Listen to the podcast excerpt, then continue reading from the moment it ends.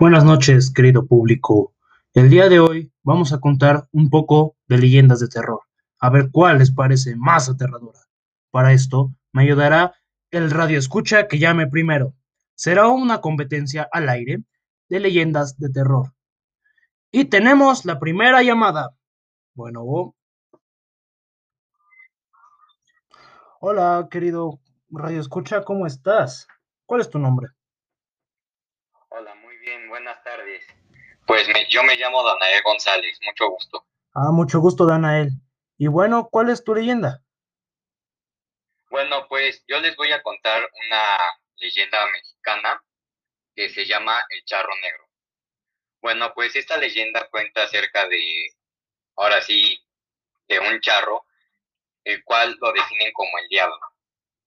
Pero pues, este solo habita en pueblos rurales, por así decirlo. Él tiene más trato con las mujeres, las cuales las seduce para llevárselas, pero con los hombres no tanto, pero aún así les ofrece una amable conversación.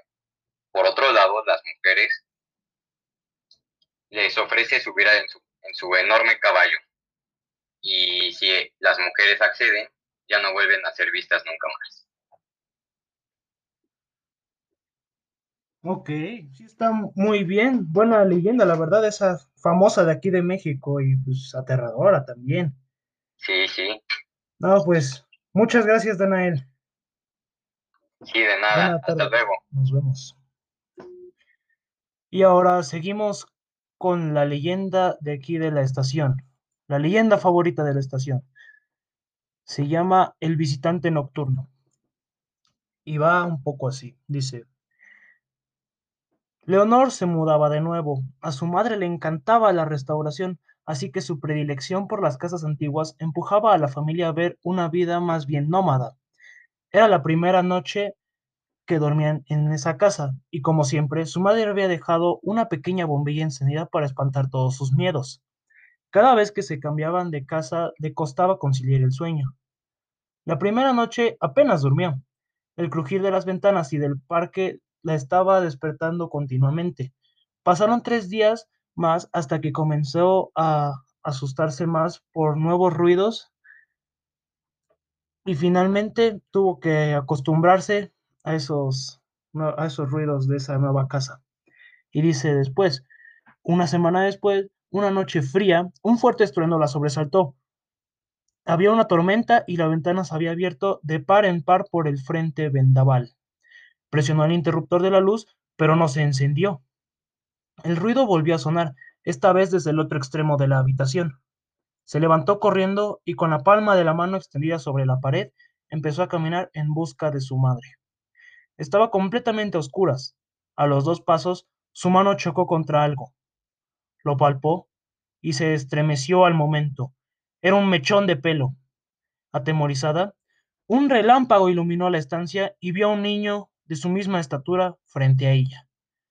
Arrancó a correr por el pasillo gritando hasta que se topó con su madre y le dijo, ¿Tú también lo has visto? Sin ni siquiera preparar el equipaje, salieron pitando de la casa, volvieron al amanecer tiritando y con las ropas mojadas. Se encontraron todo y como lo habían dejado, menos el espejo de la habitación de la niña. Un mechón de pelo colgaba de una de las esquinas y la palabra ¡Fuera! estaba grabada en el vidrio. La familia se mudó de manera definitiva para dejar atrás aquella pesadilla. Leonor había empezado a ir a un nuevo colegio y tenía nuevos amigos.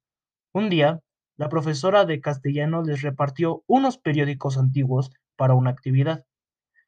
La niña ahogó un grito cuando, en una de las portadas, vio al mismo niño una vez más bajo un titular. Aparece muerto un menor en extrañas circunstancias. Y bueno, queridos radioescuchas, ahora para saber cuál fue la más terrorífica, comenta en nuestra página web y dinos si te gustó este tipo de contenido y pues más leyendas para seguir diciendo, seguir comentándolas aquí en este su canal, las leyendas mexicanas. Nos vemos muy pronto.